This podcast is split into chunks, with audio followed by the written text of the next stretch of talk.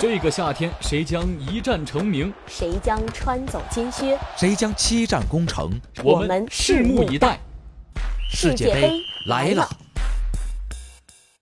呃呃，应该说啊，这个本届比赛的这个小组赛确实是显得跟以往有所不同。那就是这个主要的原因是，呃，这个非传统豪门的这个球队表现呃有的非常突出。呃，他们的表现分为两大类，一类呢就是像伊朗这样以顽强的铁桶阵和这个防守反击来有效的对抗强队，来制服他们。啊，呃，像伊朗队啊，这个呃第一场就是用顽强的防守啊，这个击败了啊，这个实力明显要超出他们一些的这个摩洛哥队。啊，第二场呢，他又是用呃类似的这个呃战术，差一点就给呃西班牙爆出了。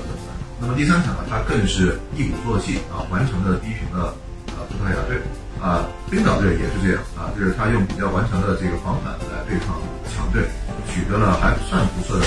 表现。虽然他最后出局了啊，那像呃瑞典队这种非传统豪门，那更是值得一提，因为他是呃简直是超级的一个巨人杀手啊。他们预预选赛里面，我们知道他先击败了这个荷兰。然后呢，又将意大利在附加赛里面让意大利人饮恨啊！而这一次，他虽然没有直接击败德国队，但是也把德国队逼到了最后的最尴尬的时刻，才打进了克罗斯那记绝杀，并且最终他还用三比零胜，呃，本来两连胜的墨西哥的这种惊艳的表现，最终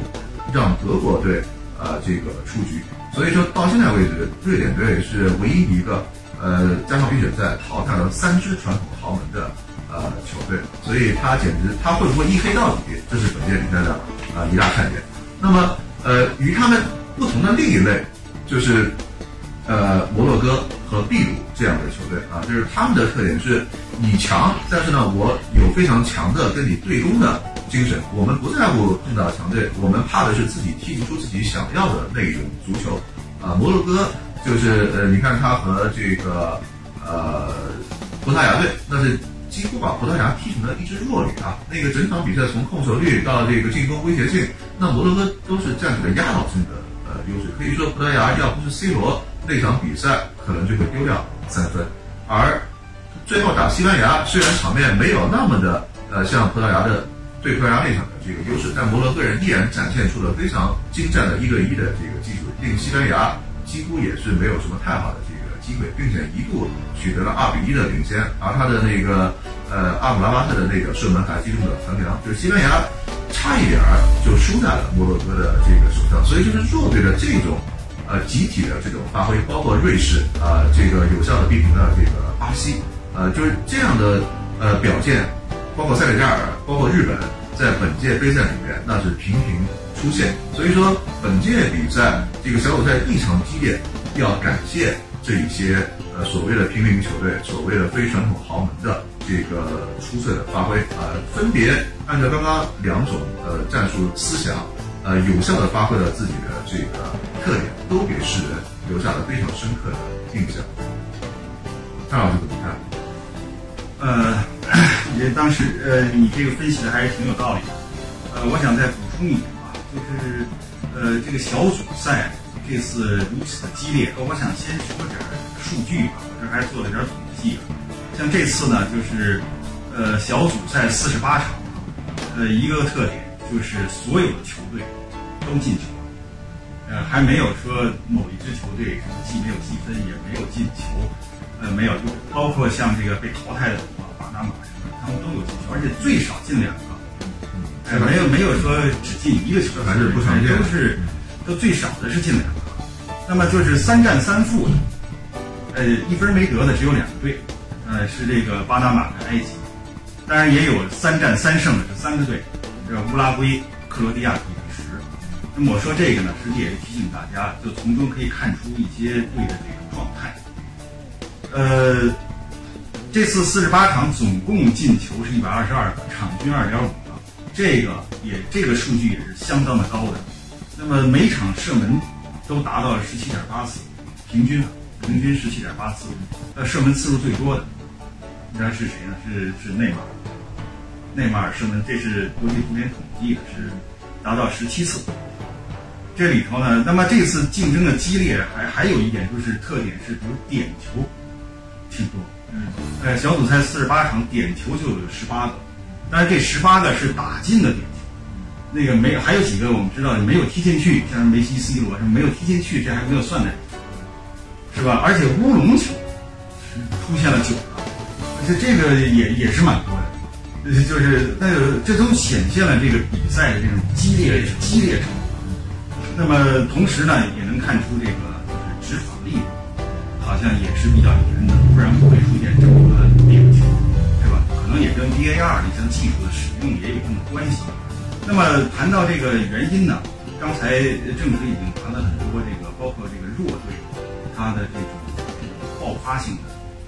这种表现。那我想谈谈一些这个强队的特点。这个在这个小组赛阶段阶段，如果说强队都是这个满员爆发，那实际我估计冷门什么这种激烈程度不会太高。呃，问题就在于强队它有强队的算盘，特别是一批这个志在夺冠的球队，包括巴西，包括法国，是吧？其实德国一开始我们吃不准他是怎么想的，但最后是被淘汰了，包括阿根廷啊什么等等。这好好多这样的球队，实际上有的时候你吃不准他是怎么想的，也就是说，他因为知道自己要走的比较远，要踢可能七场，哎，甚至更七场比赛，那么这个时候呢，他要合理的去分配自己的，包括体能啊，包括状态，这是主教练特别需要注意和调整。那么我们呢，其实能够注意到有一些强队。在小组赛期间，实际他有这个刻意来压制自己的状态，也就是保存自己的状态，为后面来使用这样的这个这个特点。那么此消彼长之下，因为那些弱队他没有这个想法，因为他知道自己走不远，就是拼一场算一场，他场场都会使出全力。那么也就是说，一支使出全力的弱队和一个不使出全力的强队相碰的时候。他们真正在这场比赛进行时候的实力差已经缩小了，这也造成很多比赛你会感到非常的激烈，哎，非常的激烈。那么我在这儿我想再呃提一次，就是在上次做节目的时候，当时是小组赛第一轮结束，第一轮结束，当时在展望第二轮、第三轮后面的比赛的时候，当时我们也谈到什么冷门啊，什么一些一些情况。我记得当时我的我的看法是。从小组赛第二轮开始，强队要逐渐进入状态，他不能再再那么拖下去，再拖下去，其实我们也看到，就像德国队这样，是吧？他要逐渐的进入状态，那么这他要开始爆发了，那么冷门应该相对的要少，那么实际结果也是这样。实际在小组赛的第二轮，真正大家还能叫得上的冷门，其实就一场，就是阿根廷输给这个克罗地亚零比三那场。但那场呢，实际上由于克罗地亚的实力还是比较强的，这我们很清楚。所以从实力对比，我不管他那场叫冷门，叫实力上的冷门，我理解那只是一场心理上的，也就是大家心理上看好。哎，实际克罗地亚还是很厉害，